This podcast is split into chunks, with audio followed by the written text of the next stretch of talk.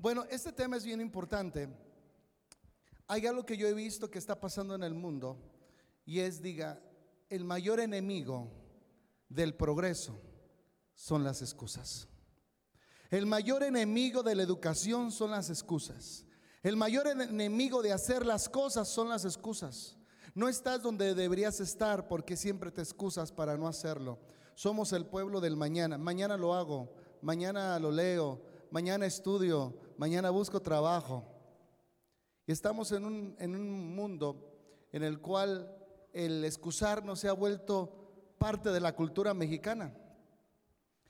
Y dile al que está a tu lado, las excusas no te tienen en el lugar que deberías estar. Y hoy voy a aprender a que, hoy vamos a aprender a quitarnos las excusas y el tema se llama los invitados que nunca, nunca, nunca llegaron. La persona que se excusa alude a su deber y se justifica para no ayudar.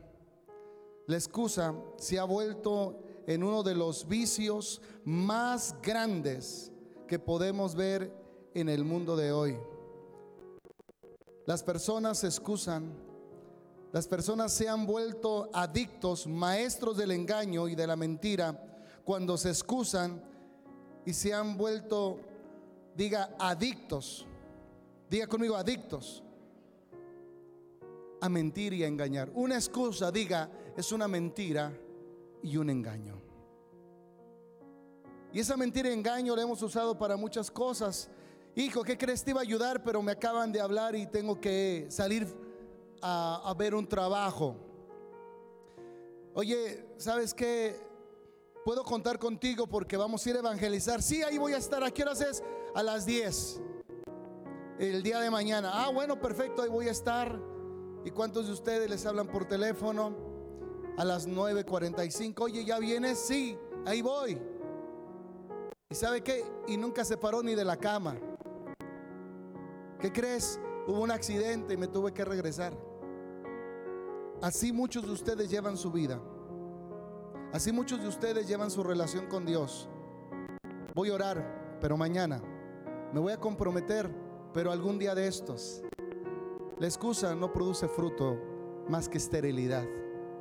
Yo quiero invitarte a ser una persona proactiva, una persona que si a Dios le dice sí, es sí, de principio a fin. El cristianismo no es una moda, es la vida eterna.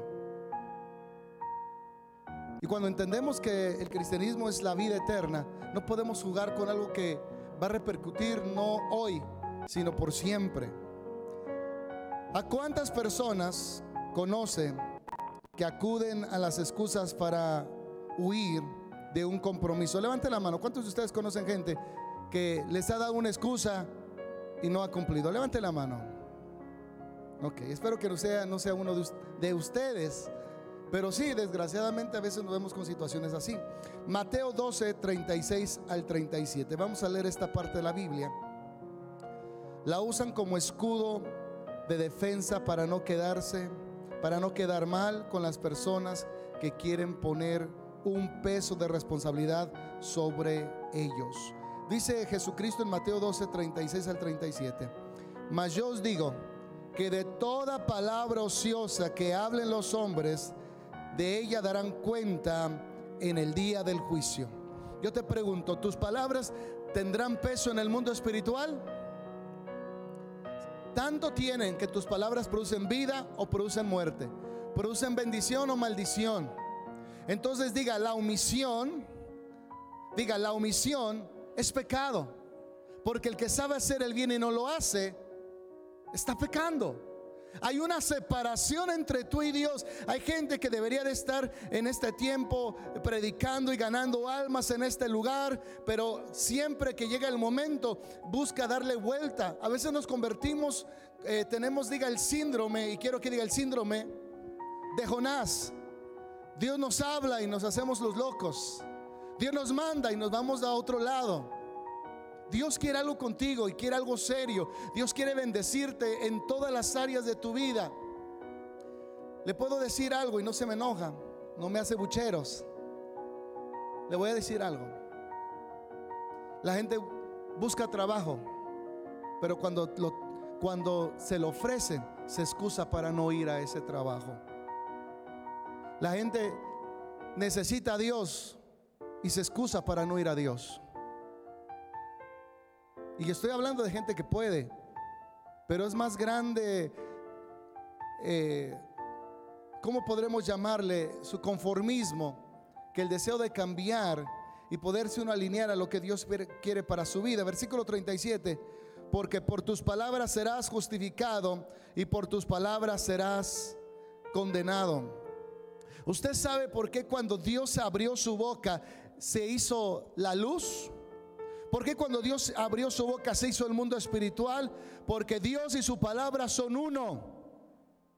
Dice que Dios no es hombre para mentir, ni hijo de hombre para arrepentirse. Y algo que tú y yo debemos de imitar de nuestro Padre es que Él es coherente y Él es uno con su palabra. Si tú dices, yo voy a ir, no importa si está tronando, relampagueando, tú tienes que ir a esa cita, tú tienes que cumplir con esa obligación, porque cada vez que tú cumples con algo que tú mismo te has puesto esa carga, estás subiendo de nivel, diga, de nivel. La gente que no triunfa en la vida es la gente que se excusa y la gente que tiene éxito en la vida es aquella persona que hace tiempo dejó las excusas. Date cuenta que aquellas áreas de tu vida en la cual no tienes fruto es porque hay una excusa. Hay una, un pretexto o le echa la culpa a otro, la responsabilidad. A veces somos como Adán. No tuve yo la culpa, fue Eva. Fue la mujer que tú me diste. Si el hombre no se hubiera excusado y le hubiera dado la cara a Dios, hoy estaríamos en el huerto del Edén todos. Hoy estaríamos felices, no habría guerras, no habría hambres. Tal vez tendríamos un poco de frío porque no tendríamos ropa, pero ah, no la aguantamos. Pero viviríamos en paz.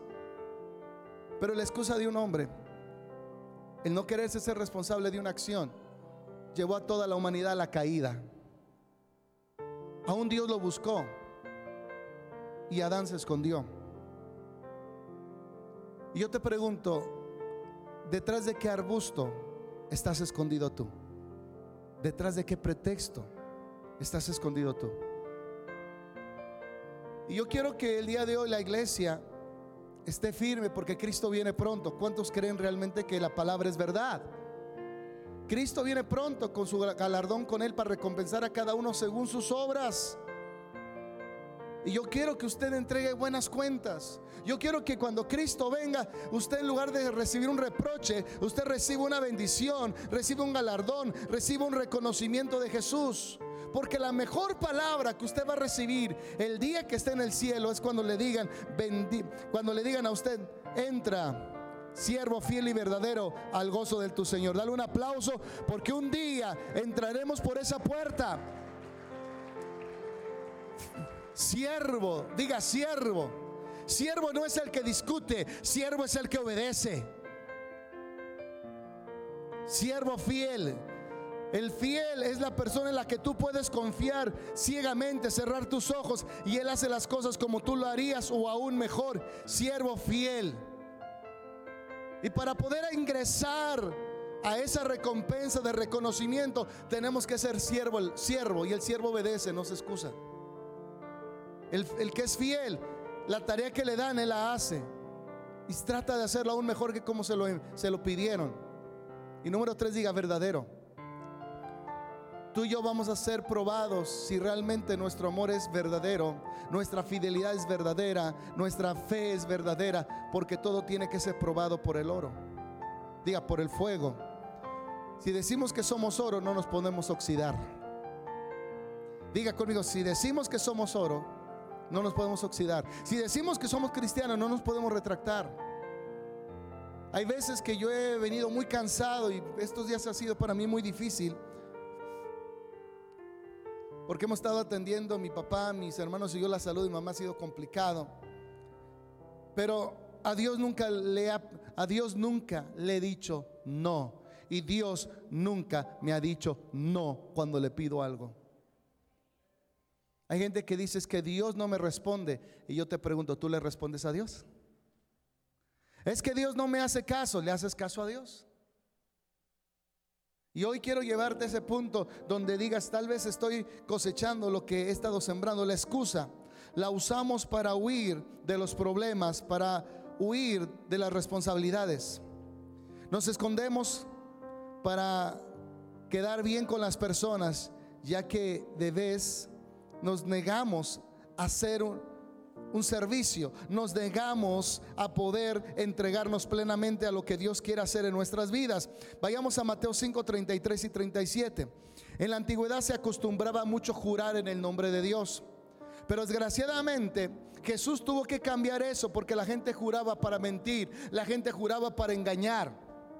En México decimos, cuando llega una persona de la calle y, y viene tomada, y para que su esposa lo reciba, le dice, mira mi amor, por esta, y hace la señal de la Santa Cruz, por esta que no vuelvo a tomar. O sea, mientras se le quita la cruda. Pero ¿cuántos saben que cuando hacen eso es porque van a mentir otra vez? Porque te están engañando. Por eso Jesús quitó el juramento. Porque el hombre juraba para engañar a su prójimo y para mentir y sacar ventaja. Por eso Jesús dijo que tú sí sea sí y tú no sea no. Yo he aprendido a decir sí a Dios, pero he aprendido a decirle no a la gente. Pero nunca he dejado a la gente con duda de cuál es mi posición o cuál es mi decisión en las cosas que hago. Dice Mateo 5, 33 al 37, nueva traducción viviente. Dice, también han oído que a nuestros antepasados se les dijo, no rompan sus juramentos, no rompas tus juramentos. Debes cumplir con lo que juraste. Escucha bien, dile al que está, tú lo debes de cumplir con todo lo que has jurado, prometido a Dios. No rompas tus juramentos, debes cumplir con los juramentos que le haces al Señor. Yo quiero hacerte una pregunta. ¿Cuántos de ustedes han hecho una promesa un juramento que el día de hoy sigue en el aire, que el día de hoy no ha habido un cumplimiento, Señor, si tú me sanas, yo te sirvo. Señor, si regresa mi hijo, yo, y mi, yo casa estaremos presentes. Señor, si tú me das ese trabajo, ya voy a empezar a diezmar. Y has prometido tantas cosas. Diga, la promesa que no se cumple es pobreza. Eclesiastés 5 nos dice, ¿para qué hacer enojar al ángel? Mejor que tú sí sea sí, tú no sea no. No sea que Dios destruya el fruto de tus obras por no haber cumplido tus promesas. Tenemos que entender que tal vez en un área de nuestra vida diga, hay una promesa esperando ser cumplida. ¿Cuántos saben que Dios nos perdona? Pero no porque Dios te perdona. Dios no, no espera que tú cumplas. Diga, Dios espera que cumpla. Dios me perdona, pero Dios está esperando a que yo cumpla lo que le dije que voy a hacer. ¿Y cuántos el día de hoy dicen, Señor, gracias por perdonarme, pero voy a cumplir con lo que prometí? Yo no escucho a nadie. Y ahí está el problema. Hay muchos juramentos invalidados por ti. Y eso permite, diga conmigo, el, destructor destruye donde hay una promesa no cumplida. Cuando tú cumples tus promesas, Dios redime lo que el destructor destruyó, lo que la oruga se comió. Es un tiempo de restauración. Yo quiero decirte algo. Yo tengo un amigo que ya tiene años que ya no lo veo, pero cuando yo era joven, lo tenía en la, escuela, en la escuela, en la preparatoria, un amigo de la preparatoria, y yo le hablé del Señor Jesucristo, él tenía problemas de depresión, problemas con su familia, y bueno, era rico, pero era pobre en sus relaciones con sus papás. Yo le compartí de Jesús en la preparatoria y en aquel entonces no sabía lo que hoy sabía. Le compartí, le dije, mira, tú tienes que recibir a Jesús y si tú lo recibes de aquí en adelante tienes que obedecerle. ¿Estás de acuerdo? Y Dios puede cambiar tu vida. Y él dijo, sí, yo estoy dispuesto a obedecer a Jesús. Él recibió a Cristo en la, preparatoria, recibió a Jesús como Señor y Salvador, pero algo sucedió. Diga conmigo, Dios transformó su vida. Eh, su mamá empezó a buscarlo, su papá también empezó a tener una buena relación con él. Él empezó a leer la Biblia y el día de hoy está predicando. Pero él le cumplió a Dios que si su familia se salvaba, él iba a predicar. ¿Qué sucede? Que muchas cosas no suceden no porque Dios no quiera dártelas, sino Dios está esperando que te muevas para Él moverse a tu favor. Hoy Dios quiere que tú y yo hagamos ese compromiso con Él de cumplir promesas que terminaron en excusas. Dice el 37, o simplemente di, dice Dios, si no vas a querer jurar porque piensas que no vas a cumplir, tú tienes que hacerte responsable de tus palabras. Diga conmigo, simplemente di, sí, sí lo haré. ¿Cuántos van a ir al evento de mayo? ¿Cuántos van a traer almas? ¿Cuántos de ustedes van a anunciar a Jesús? ¿Es, difícil? Ahora hágalo. sí lo haré. O no, o no lo haré. Cualquier, cualquier otra cosa proviene del maligno. Escuche bien. Diga, proviene del maligno. Entonces, que mi sí sea sí y mi no si no, si lo haré o no lo haré. ¿Qué sucede? Que cuando yo me excuso, ¿quién está controlando mis acciones? ¿Quién está controlando mi vida? ¿Quién está controlando mi lengua? ¿Quién está controlando mi vida? Léalo ahí. ¿Qué dijo? El maligno. ¿Quién está detrás de las excusas? ¿Quién está detrás de la mentira y del engaño? Pero como Satanás se disfraza como ángel de luz, usted no se da cuenta. Dice, bueno, es una mentira blanca, es una excusa, no tenía ganas. Por eso le dije que tenía fiebre. No sea que Dios te cumpla y te dé fiebre. Para que aprendas a decir la verdad. Hay gente que me ha mentido y soy la autoridad de este lugar, el apóstol. ¿Usted cree que no había gente que me ha mentido? Y yo sé quién me miente, pero piensan que no. Y sabe que me da tristeza porque están acumulando ascuas de fuego sobre su cabeza por causa de la mentira y el engaño. Y el que miente es hijo del diablo, porque es el padre de toda iglesia. Tenemos que amar la verdad y la sinceridad. Si a Dios le dijimos sí, es para siempre. Y no importa los momentos y las circunstancias en que la que tú te encuentres. Yo he estado en situaciones complicadas donde yo tengo que decidir entre Dios y mi problema. Aquí estoy, he decidido a Dios. Me he decidido por Dios. Y te voy a decir una cosa, cuando tú te decides por Dios, Dios se encarga de tu problema, Dios se encarga de tu deuda, Dios se encarga del esposo, Dios se encarga de la esposa, Dios se encarga de tus hijos. Dios se encarga, pero tú tienes que poner el sí en Dios. Sí, Señor, estoy triste, Dios se va a encargar de mi tristeza, pero yo voy a obedecer. Sí, Señor, voy a ir a predicarle ese alma que me lo has puesto ya una semana en mi corazón. Voy a hablarle. Y te vas a dar cuenta que cuando tú le dices sí a Dios, Dios te abre las puertas. Cuando tú le dices sí a Dios, Dios te va a bendecir de la manera que tú no te imaginas, porque Dios espera un sí para darte un sí de regreso. Dios es el sí y el amén. ¿Cuántos saben que Dios es el sí y el amén? Y todas sus promesas en Él son sí y son amén. Él es el sí y el amén. Entonces cuando tú le das el sí a Dios, entonces Dios te da el sí y amén. Te dice, te voy a dar lo que me has dado, porque sé que lo que tú dijiste permaneces fiel. Jesucristo fue llamado, diga, fiel y verdadero. Y usted cree que se lo puso papá Dios, como dijo, pues para que se vea bonito en su muslo, fiel y verdadero. Se lo había ganado. Fue fiel hasta la muerte. Y fue verdadero, porque prefirió, le dijo al diablo, cuando le dijo arrodíllate delante de mí, le dijo, dice aparte de mí, porque solo a Dios adorarás y a Él solo servirás. Dale un aplauso al Señor. Solo a Dios adorarás y al solo servirás. Le voy a dar una revelación. Acabamos de ver algo que dice aquí. Dice, o simplemente di sí, lo haré o no lo haré y cualquier otra cosa proviene de quién proviene. Cuando tú haces a un lado a Dios, tú te arrodillas ante el maligno. Le sirves al maligno. alguien le está sirviendo durante el día. Cuando tú obedeces, le estás sirviendo a Dios. Cuando tú desobedeces, estás sirviendo al maligno. Por eso cuando el diablo dijo, si tú postrado me adorares, todos estos reinos, estas riquezas serán tuyas. ¿Y cuánta gente va detrás de las riquezas en lugar de venir a la iglesia? Hoy una mujer tenía una gran necesidad y le dije a su hijo, dile a tu mamá que se quede No más esperó el camión para irse y tiene gran necesidad. Tú nunca vas a salir de una necesidad viviendo en una excusa.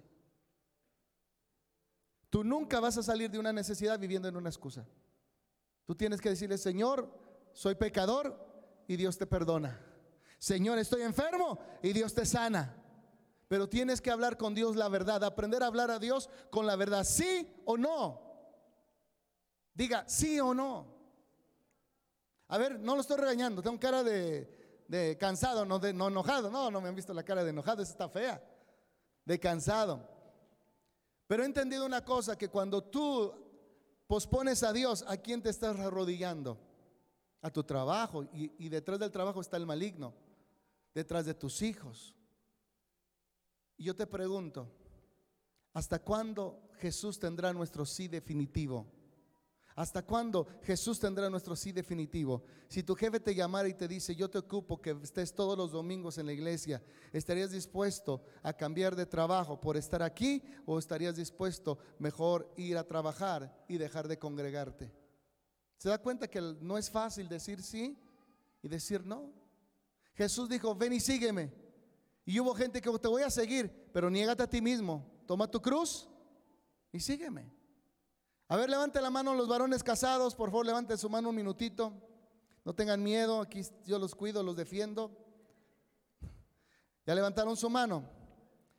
¿Qué pasaría si yo les dijera, ¿saben qué? Nos vamos a ir ahorita una semana a evangelizar, nos vamos a ir allá por Michoacán. ¿Cuántos le dijeron, ¿te quieres ir con el apóstol? ¿Sí? Deja el chivo, ¿eh? Deja el chivo y luego te vas.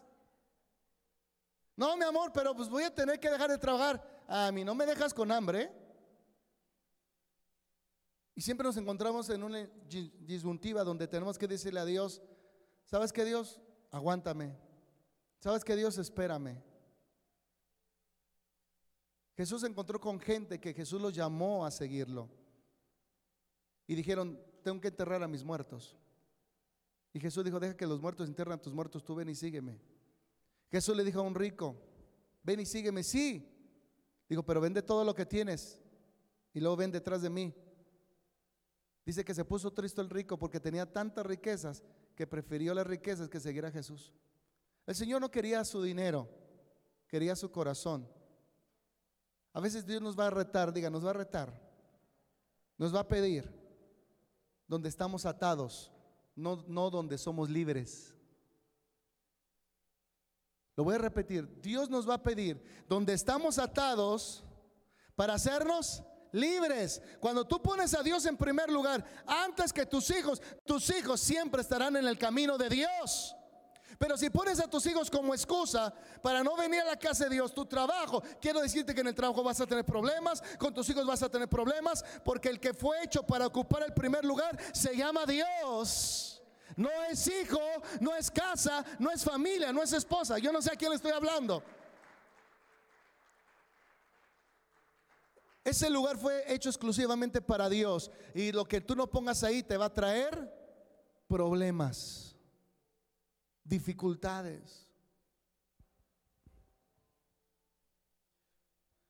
Y quiero decirle que es el tiempo de, de no poner a nuestros hijos como excusa. No ponga a su esposo como excusa. Es que, mire, le voy a decir una cosa, cuando yo inicié, llegó una señora que la golpeaba a su esposo. Ya desde antes de venir a la iglesia le daba sus buenos zapes a la señora. Y ella empezó a venir, se ponía contenta, alegre. Venía a escondidas de su esposo porque no, tiene que, no quería tener problemas con su esposo. Pero después de un tiempo, su esposo se dio cuenta que venía a la iglesia y le digo, tú que vas a la iglesia y yo que te pego, yo que te golpeo. Ella va y me dice, apóstol, ya no voy a poder ir a la iglesia porque mi esposo me dice que me golpea, me va a golpear si vengo a la iglesia. Le digo, hija, toda la vida te ha golpeado.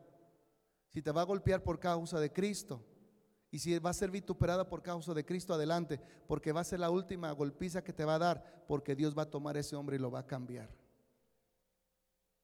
Nos hemos acostumbrado tanto a los golpes que seguimos dejando que la vida nos siga golpeando porque no escogemos a Dios por medio a los golpes. Y los golpes no se van a acabar de la vida hasta que pongas a Dios primero en tu vida. Basta y a poner a Dios primer lugar en tu vida. Y entonces muchas cosas que estás viviendo van a terminar porque el que va a reinar en esa área, diga, se llama Jesús.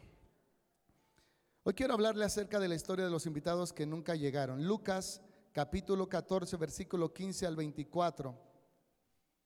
Levante la mano aquellos que han hecho alguna fiesta eh, en su casa, boda, 15 años, levante la mano, cumpleaños. Creo que todos en algún momento hemos hecho una, una fiesta sencilla o con o muy lujosa, pero todos hemos hecho una fiesta. ¿Cuántos de ustedes saben que usted pone las mesas, usted pone las sillas, hasta la renta, los manteles, eh, paga a la señora que va a hacer la comida o a los meseros? Y usted está preparándose y usted envía invitaciones a la gente que usted ama, la gente que usted aprecia. ¿Y cuántos de ustedes se han dado cuenta que de repente hay lugares vacíos? Aunque no iban a poner nada más que sentarse. Y se quedó el lugar vacío. Y se pagó por el platillo. Pero no llegó esa persona. ¿Cómo se siente usted? Digo, lo único que tenía que hacer era venir y comer. No le pedí nada más que viniera. ¿Cuántas veces hemos dejado a Jesús con la mesa servida y no venimos porque se nos atravesó una excusa en el camino? Y esa es la historia que Jesús relata de aquellos que fueron invitados y no llegaron. Y cuando yo leo esta historia me da mucha tristeza, mucho dolor, porque no estamos muy lejos de lo que estas personas le hicieron a Jesús. A veces yo veo que gente prefiere estar allá afuera sin hacer nada que estar aquí adentro recibiendo la palabra de Dios, que prefieren ver su Facebook que ver el rostro de Jesús. Y tenemos que disciplinarnos porque si estamos aquí es para Dios. Si Dios nos, nos puso este lugar es para venirnos a sentar y disfrutar de la palabra que Dios nos va a dar. Lucas 14, 15 al 24 dice, uno de los que estaban sentados con él a la mesa oyó esto y le dijo, dichoso el que participa del banquete en el reino de Dios. Dichoso, bienaventurado, feliz aquel que participa del banquete, en otras palabras, que fue invitado. ¿Cuántos de ustedes, si Jesús estuviera en este tiempo, irían con Jesús? ¿Cuántos de ustedes irían con Jesús? ¿Cuántos de ustedes irían conmigo a la sierra si les digo mañana nos vamos a la sierra? Ay, pero yo los mosquitos no me gustan. Ay, que me salen unas ronchas, apóstol. ¿eh? Yo iría con mucho gusto, pero unas ronchotas que me salen, ¿eh? Y empezamos con las excusas. ¿Y en qué nos vamos a ir? Mira, nos vamos a ir en camión, después en burro, porque ya el camión ya no llega a donde vamos y luego nos vamos, terminamos caminando. Ay, apóstol, a mí se me hinchan los pies. Si así subiéndome de aquí al camión se me hinchan, imagínense caminando. Y llevamos una vida llena de excusas, pero queremos seguir a Jesús. Y seguir a Jesús te va a costar todo, tu tiempo, tu familia, tu trabajo, tu vida. Porque seguir a Jesús transformará todo lo que dejaste atrás. Y sigue relatando esta historia que Jesús la retoma en base a este comentario. Dice, a la hora del banquete envió a su siervo a decirle a los invitados, vengan que la mesa ya está servida. La mesa ya está servida. Ya estaban los manteles, ya estaban las, las sillas Tiffany, ya estaba el, el pavo, ya estaba el salmón, ya estaban las bebidas, ya estaba ahí el pastel que se iba a partir al final, ya estaban los del grupo, Mila Music, porque también los invitan Ahí estaban todos. Ahora estaban esperando a la gente que había sido invitada. Pero todos ellos comenzaron a disculparse, excusarse. ¿Qué pasó con todos los que Jesús invitó? A todos los que fueron invitados a ese banquete. ¿Qué hicieron? Dígalo fuerte.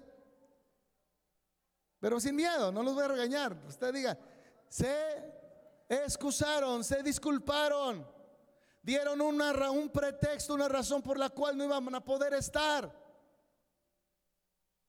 Y sabes que desgraciadamente el problema no es la invitación, el problema es que no te avisan que no van a ir para buscar a alguien que sí quiera ir. Si tú no sabes que no vas a ir, ¿por qué no decir, sabe que no voy a ir? Mejor invite a otro. Pero no. A veces no nos, no nos importa lo que Jesús pagó por nosotros en la cruz del Calvario. Lo que Cristo hizo por nosotros lo despreciamos. Decimos voy a ir, pero no llego. Sí lo voy a hacer, pero no lo hago. Pero todos, diga conmigo, todos ellos comenzaron a excusarse. El primero dijo, acabo de comprar un terreno y tengo que ir a verlo. Por favor, discúlpame, excúsame. ¿Qué representa a los que tienen su mirada en lo terrenal? Diga conmigo, el terreno representa los que tienen su mirada en este mundo, en lo terrenal. Solo se ocupan en las cosas de abajo. Sí, tienen tiempo para descansar, pero no para ir a la casa de Dios. Sí tienen tiempo de trabajar, pero no para servir a Dios. Y yo te pregunto, tú eres aquellos que van a ver el terreno que van a comprar. Hay gente que pone su mirada en las cosas terrenales y no en las cosas que son eternas y espirituales. Número 19. Otro dijo, Acabo de comprar cinco yuntas de bueyes y voy a probarlas, por favor, discúlpame. ¿Qué representan esas yuntas de bueyes? ¿Qué representa? Es el que solo se afana por trabajar.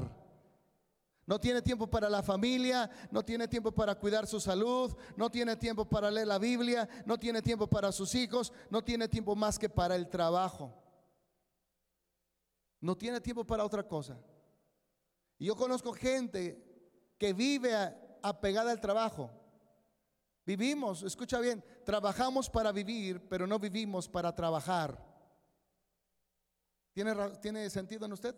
Trabajamos para vivir, para vestir, para comer, pero no vivimos para trabajar.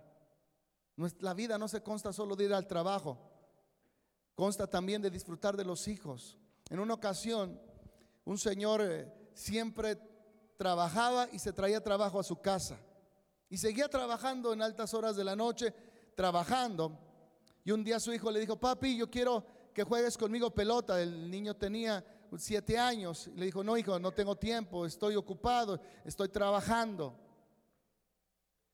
Y le dice, Está bien, papá. El día siguiente el niño se acerca. A lo mejor ya papá tiene tiempo. Se acerca y dice, hijo, estoy ocupado. Este para allá no me distraigas. Tengo mucho que hacer. Tengo trabajo que presentar, reportes que mandar.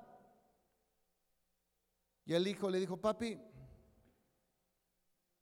¿cuánto te pagan ahí en el trabajo donde tú vas, papito?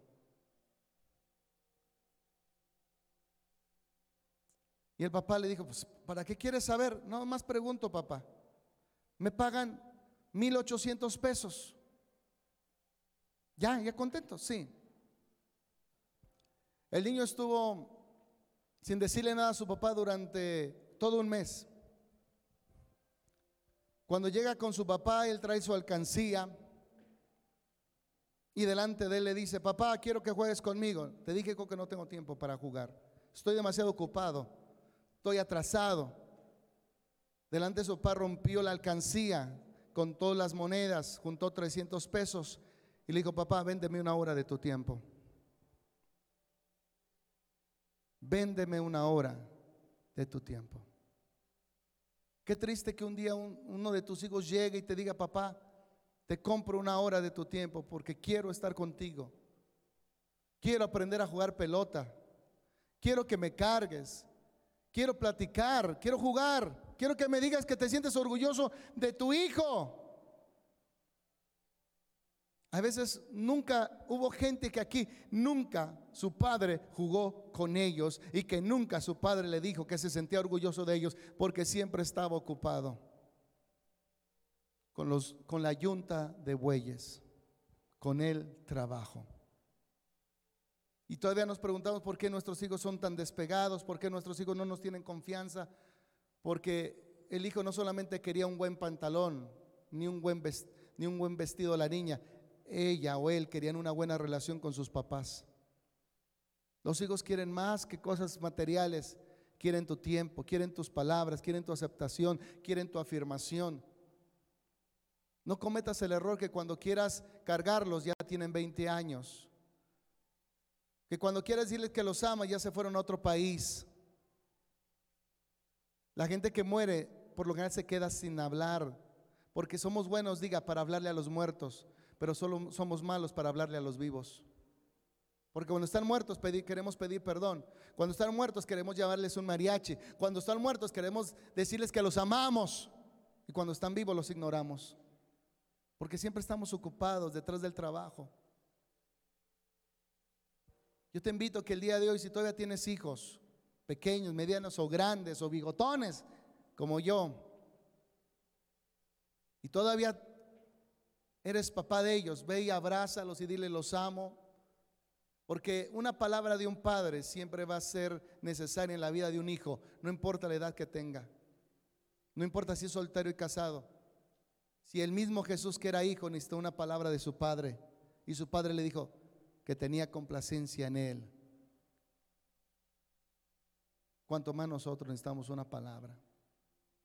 Tal vez por eso tus hijos se fueron por otros caminos, porque nunca te diste cuenta que estaban yéndose hacia la oscuridad, porque tú estabas metido en el trabajo. Sigue diciendo esta historia. Y otro más dijo, acabo de casarme, así que no puedo asistir. Oye, es como decirle, oye, ¿sabe qué, qué te parece? ¿Qué ya se me viene a la mente? ¿Qué tal si vamos al civil y nos casamos?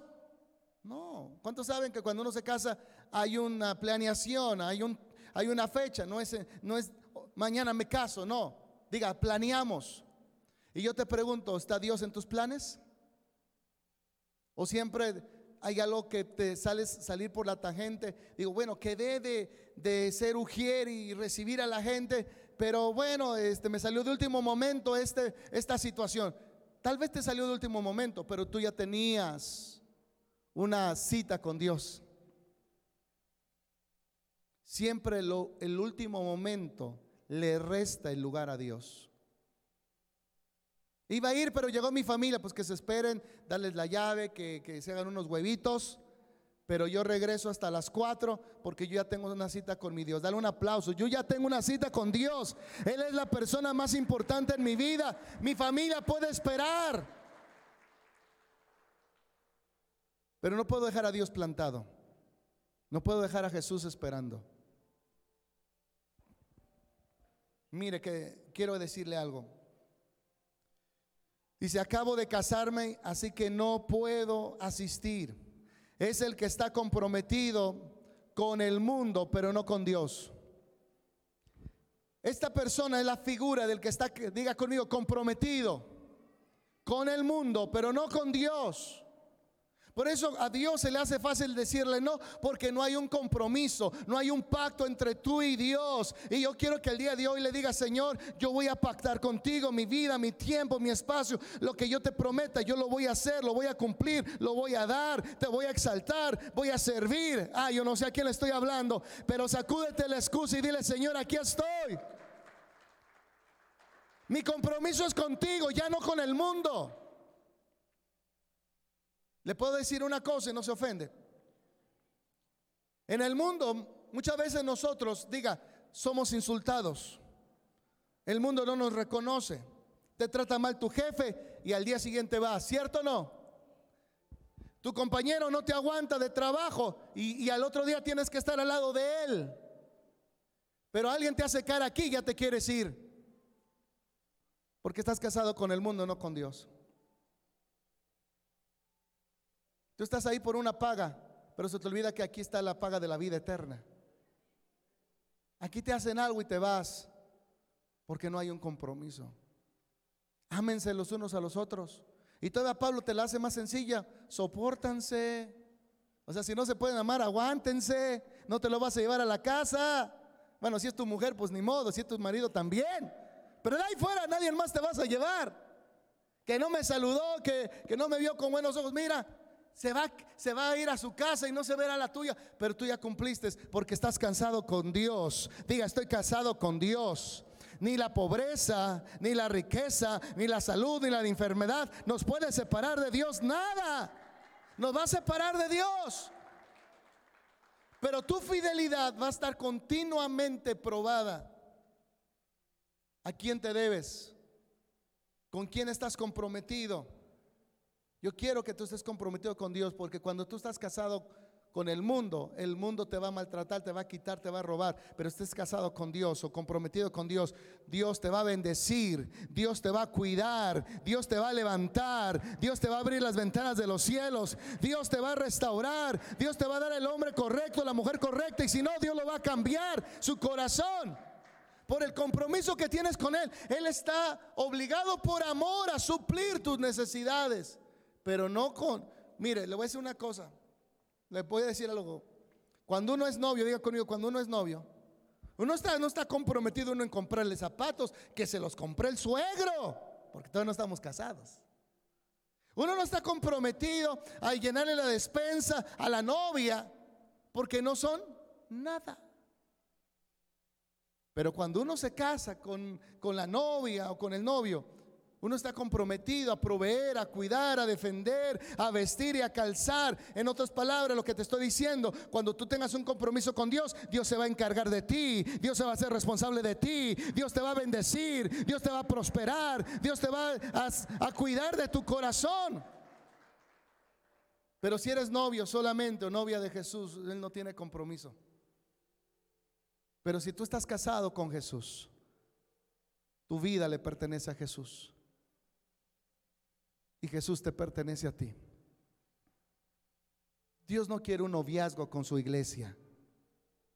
Dios quiere un compromiso con su iglesia. Y en las buenas y en las malas tenemos que seguir adelante. Si viene otra epidemia, seguimos con Jesús. Y si nos morimos, nos vamos con Jesús. Y si Estados Unidos invade a, a México, no importa. Estamos con Jesús. Porque el que está casado, diga con Jesús, no tiene ojos para el mundo. Yo no quiero que tengas ojos para el mundo más que para Jesús. Sigue diciendo esta historia. 21. Cuando el siervo regresó, le comunicó todo esto a su señor. Entonces el dueño de la casa ¿Qué, actitud tomó el dueño de la casa? El que hizo el banquete. Dígalo fuerte. A ver, a ver, más ahí, a todos. Uno, dos, tres. Se, se enojó. Y yo te pregunto, ¿cómo se pone Jesús cuando tú no llegas a casa? ¿O cómo te ponías tú cuando tu marido no llegaba a casa? ¿Te ponías contenta? No me vean así porque algunos su marido no llegó, ¿eh? Ahora ya llega porque ya viene a la iglesia. ¿Cómo se ponía usted esperando, esperando a que llegara? O su hijo, que quedó de llegar a las 10 y dieron la una y dieron las dos y las tres y el celular apagado. ¿Cómo estaba usted como mamá? Preocupado. Bien enojada, pero preocupada. Bien enojada, llorando, pero preocupada.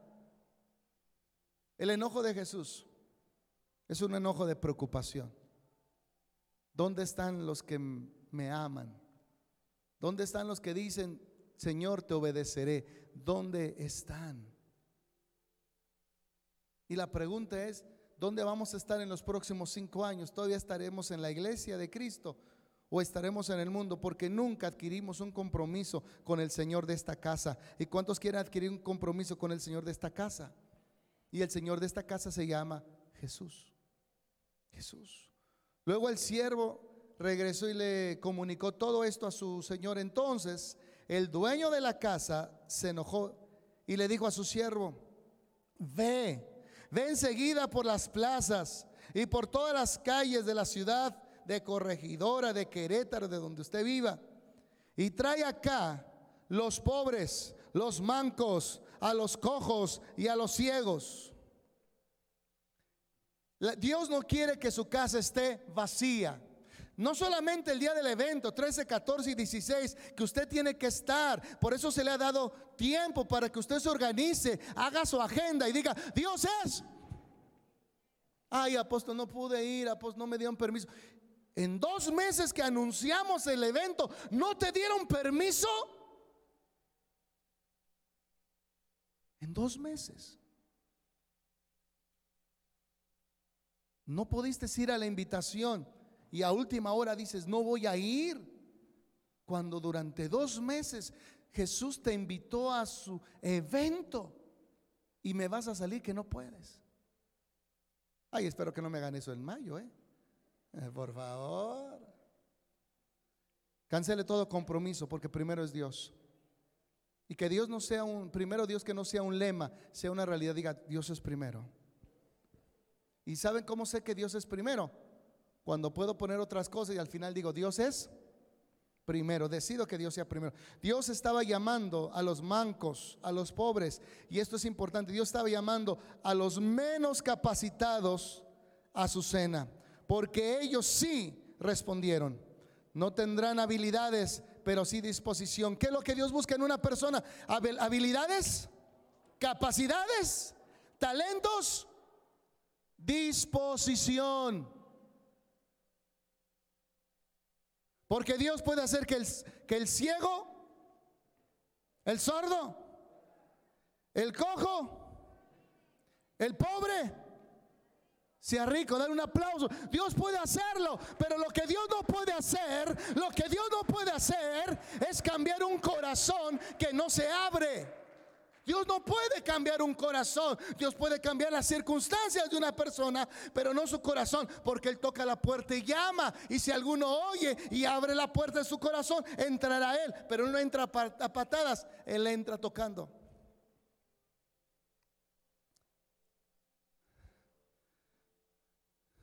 ¿Cuántos saben que Gustavo necesita más músicos? Él no busca a los más talentosos. Él busca a los más dispuestos. Porque a veces el que es talentoso es tan talentoso que no viene a ensayar porque ya lo sabe todo. Pero el que está dispuesto, todo lo que le enseñan, diga conmigo, lo recibe.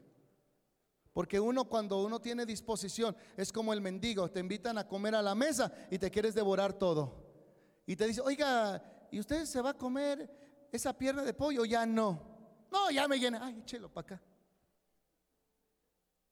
Devora todo porque tiene que hambre, hambre. Y Dios busca gente que tenga hambre. Y diga, yo quiero aprender, yo quiero saber, no sé cómo se sirve, pero enséñame a servir. Tengo hambre por hacerlo. Dios no busca gente hábil. Dios busca gente dispuesta. Y yo veo en esta iglesia gente dispuesta. Dar un aplauso, gente dispuesta a ser discipulada, a ser enseñada, a ser enviada. Versículo 22, cuando el siervo le dijo, Señor, se ha hecho lo que mandaste. Escuche bien, lo que mandaste es hacer y todavía, diga conmigo, y todavía hay lugar. Oye, diga conmigo, ay, qué difícil se la vio Dios.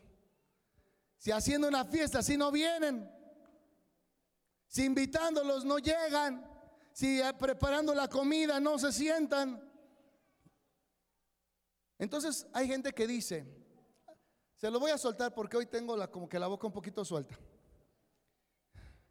A veces la gente dice, ay, hoy faltó gente. ¿Por qué no vas por ellos? ¿Por qué no predicas? ¿Por qué no vas por el que está en la calle? ¿Por qué no vas por tu vecino? ¿Por qué no vas por tu hermano? ¿Por qué no vas por tu amigo? En lugar de quejarte, ¿por qué no vino alguien? ¿Por qué no vas por él? O si no ven por esos cinco que están esperando que tú vayas por ellos. Imagínate que eh, llega el siervo, ay Señor, ¿qué crees? No quisieron venir, no quisieron llenar tu casa. ¿Y yo qué? Ve y llénala ve y búscalos, ve y tráelos de donde sea, pero mi casa tiene que estar llena. Dar un aplauso. La casa de Dios tiene que estar llena. Y tenemos que ir por los que quieren estar aquí, por los que tienen hambre, por los que tienen necesidad. Porque a veces ya nos sentimos que nuestra vida está resuelta porque ya tengo 20 años de cristiano. ¿Ya para qué voy a la iglesia? Si tengo 20 años de cristiano.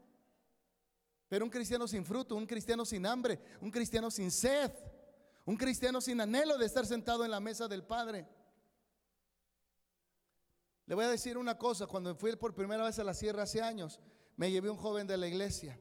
Ese joven despreciaba la comida de su mamá. Mamá, eso no me gusta comer. Y así le decía a la mamá. Y la mamá le preparaba al niño lo que quería.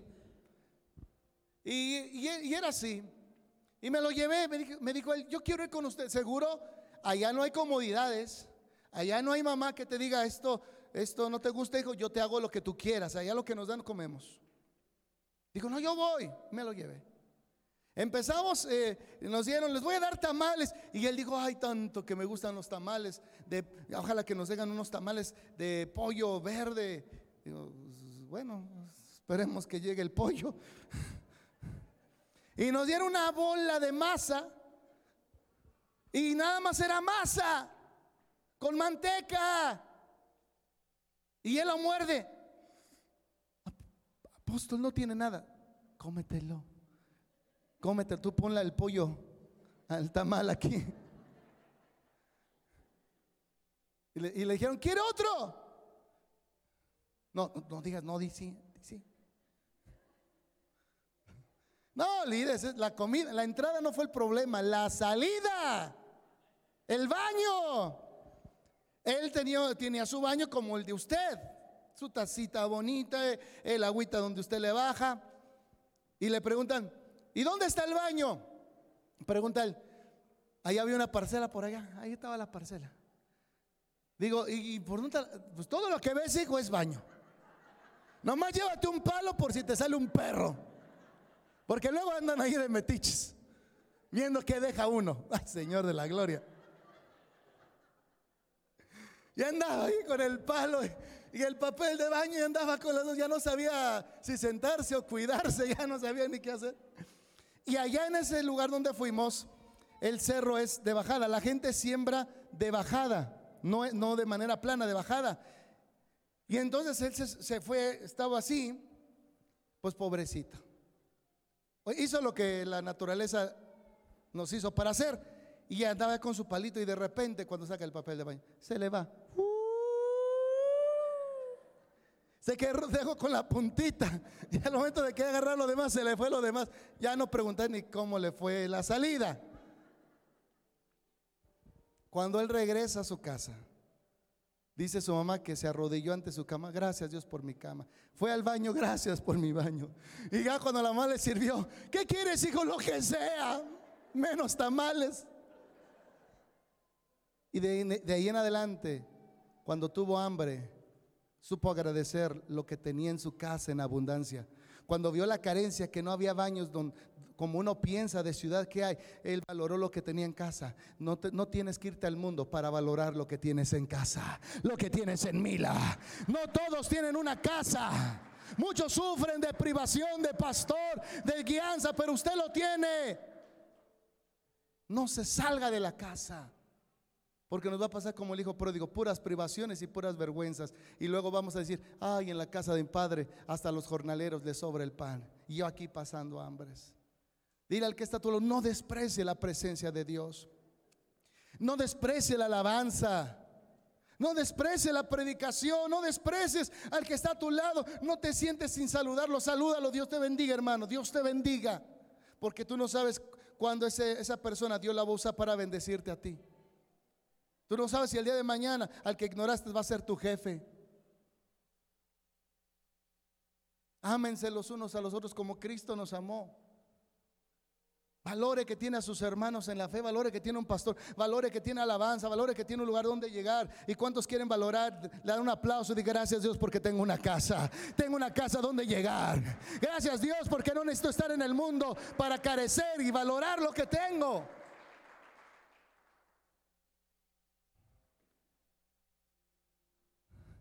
Nuestro congreso del 13, 14 y 16 de mayo, aparte esa fecha para Dios sin poner excusas. ¿Qué va a hacer con esas fechas? Diga conmigo, 13, 14 y 16 de mayo. ¿Qué va a hacer con esas fechas? Las va a apartar. No le va a salir un compromiso de último momento. No va a decir, híjole, ¿qué cree? No voy a poder ir porque no me dieron permiso. En dos meses no, no sabías que no te iban a dar permiso. Dile al que está a tu lado, hermano, aparte esos días, porque Dios te está invitando a su mesa. Y no a cualquiera invita, te está invitando a ti. Agarra de tus ahorros para honrar a Dios ese día con tu familia y decidan quedarse en la comida del domingo 14 de mayo. Diga conmigo, voy a comer 14 de mayo. Pollito, mi gloria a Dios. Y acepte la invitación del Padre. El domingo vamos a tener un cuantos servicios. Uno. Y es a las nueve y media. Y después de ahí, todos nos vamos a quedar a comer y a convivir y agradecer a Dios por este congreso que es el Kairos, el tiempo del cumplimiento. Dale un aplauso a Dios. Y vamos a estar ahí celebrando un año más. Pero celebrando que estamos en el Kairos de Dios, en el tiempo de Dios, en el tiempo del cumplimiento. Y no termine diciéndole a Dios que, le salió algo de último momento. Porque desde hace dos meses usted sabe que hay una invitación. Y invite y traiga más. No solo usted llegue solo, traiga a más gente. El Espíritu de Dios nos está llamando a estar en su casa. Esos tres días depende de ti estar con tu familia, estar con tus vecinos, estar con tus amigos. Depende de ti que traigas almas a esta fiesta. El Señor Jesús nos quiere ver en su casa estos tres días. Diga, dile al que está todo, Jesús te quiere ver en su casa esos tres días. Haz lo que tengas que hacer, pero ven y llega temprano y toma tu lugar en la mesa. No sea que otro tome tu corona, no sea que otro tome tu lugar. 23. Y el Señor dijo al siervo, ve entonces por los caminos y por los atajos y hazlos entrar por la fuerza Quiero que se llene mi casa. ¿Cuál es el deseo de Dios en esos tres días? Y después de esos días, a Dios le da una tristeza ver una casa vacía. ¿Y sabes por qué le da tristeza ver una casa vacía? No por la casa, sino por la ausencia de sus hijos. Cuando mi mamá hace una fiesta o algo, mi mamá espera que lleguen sus hijos. Si por alguna razón alguno de nosotros no llegamos, mi mamá pregunta por el que no llegó. ¿Y por qué no vino tu hermano? ¿Irá a venir tu hermana? La tristeza de Dios por una casa vacía no es la casa vacía, es la ausencia de sus hijos de esa casa. Porque todo padre quiere ver a sus hijos en su casa. Y todo padre quiere estar rodeado de sus hijos y estar con sus hijos y hablar con sus hijos y bendecir a sus hijos. Y si Dios es padre, Dios quiere ver esta casa llena de todos los que decimos ser hijos de Dios. Y ahora sí dar un fuerte aplauso. Amén. Mandale un aplauso, Rey. Ay, apóstol, pero tengo dos adolescentes que no quieren venir a la iglesia, se ponen rebeldes. Aquí está el consejo. Hazlos entrar por la fuerza. ¿Qué vas a hacer? Pero con ganas, a ver, hazlos entrar por la fuerza. ¿Cuál es el consejo de Dios? Hazlos entrar por la fuerza. ¿Me acompañas, hijo? No, papá, no quiero ir. El día que tú traigas gasto a esta casa, o el día que tú vivas en tu casa, entonces haz lo que tú quieras en tu casa. Pero en mi casa, aquí hay reglas. Aquí en mi casa, cuando voy a la iglesia, vamos todos. Ah, yo no sé a quién le estoy hablando. Cuando yo voy a la iglesia, todos van a la iglesia conmigo. Pero ya estoy casado, sí, pero sigues en mi casa, vente con tu mujer a la casa de Dios. ¿Está aquí conmigo? Ay, pero la criatura no quiere ir pobrecito, hace berrinches, pobrecito, el día de mañana lo va a visitar. Si no lo ve en la iglesia, lo va a ver en la cárcel. Si no lo ve en la iglesia, lo va a ver eh, herido en un hospital. Si no lo ve en la iglesia, lo va a visitar en el panteón. Pero si quieres verlos vivos y en la casa de Dios, fuérzalos a entrar. Dale un aplauso, empújalos, llévalos, mételos en el nombre de Jesús. Yo tenía un empresario que ya luego se fue a otro estado. ¿Sabe qué hacía? Él le pagaba a sus empleados el domingo. ¿Cuándo le pagaba? Era cinco empleados que tenía, le pagaba el domingo. ¿Y sabe dónde le pagaba? Yo pago el domingo de nueve y media a dos de la tarde ahí en Violeta, dos colonias las flores. Y tenían que venir a la iglesia. Y de ellos hubo uno que se quedó con su familia. Dale un aplauso al Señor. Fuerza a entrar.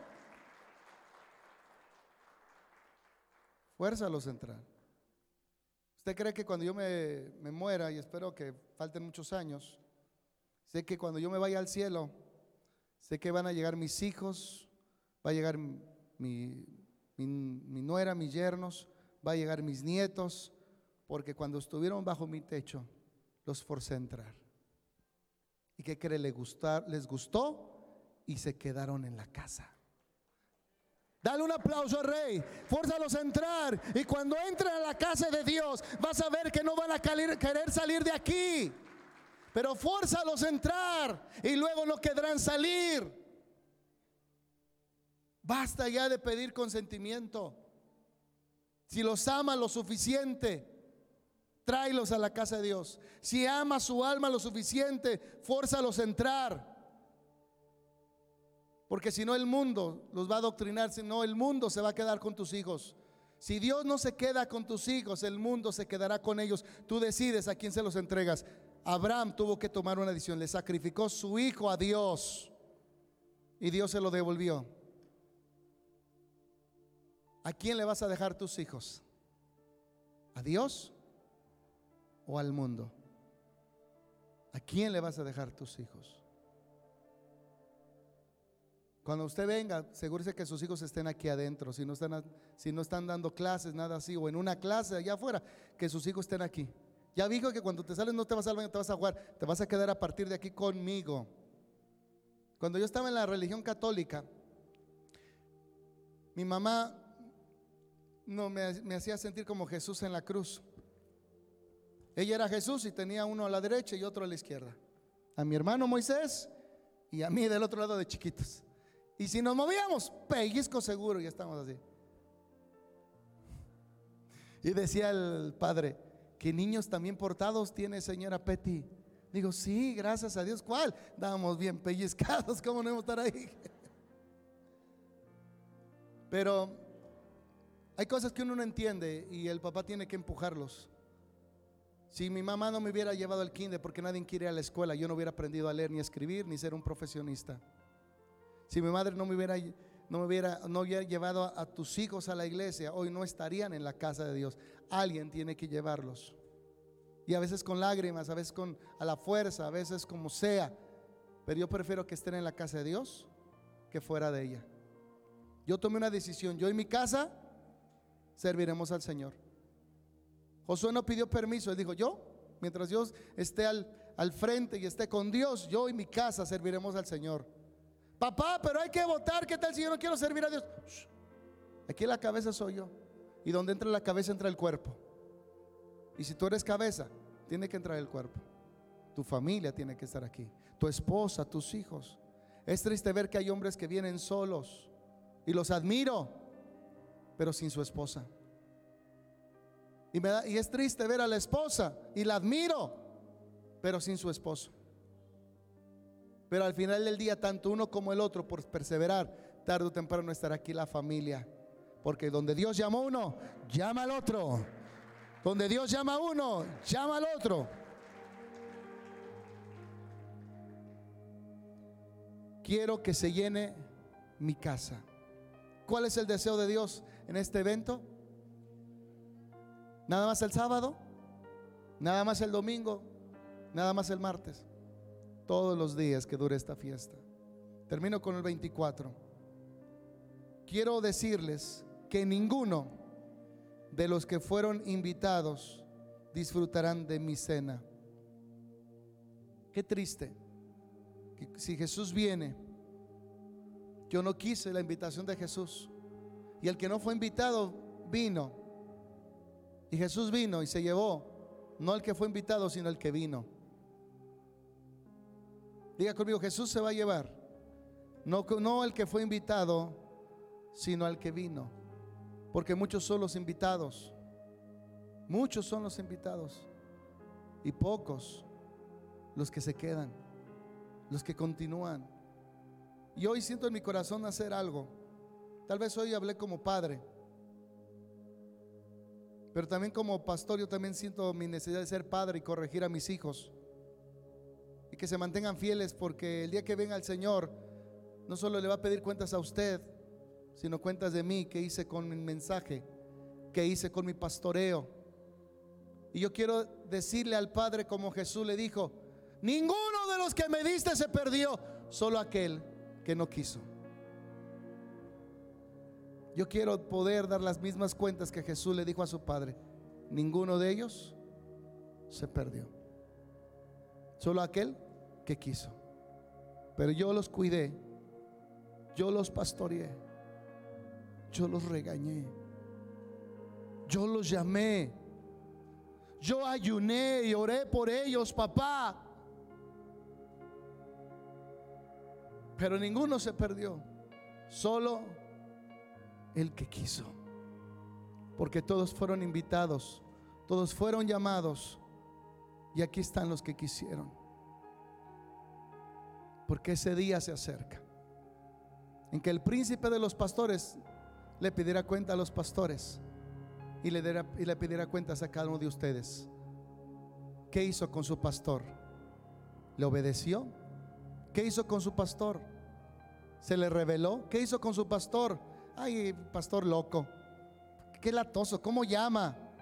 Y cuando tiene un pastor que no llama, mi pastor ni siquiera me llama. Porque dice la Biblia, diga conmigo, dice la Biblia, que daremos cuentas. También ustedes como ovejas, ¿cómo fueron con sus pastores? ¿Cómo fueron con sus líderes? ¿Cómo fueron con la gente que le tendió la mano, les llamó, los invitó, los sanó? ¿Cómo fueron ustedes? No solo cómo el pastor fue con ustedes, sino como ustedes, cómo respondieron ustedes al pastoreo de ese hombre. ¿Y cuántos dan gracias a Dios por un pastor que todavía hay en estas tierras que se preocupa por los por usted?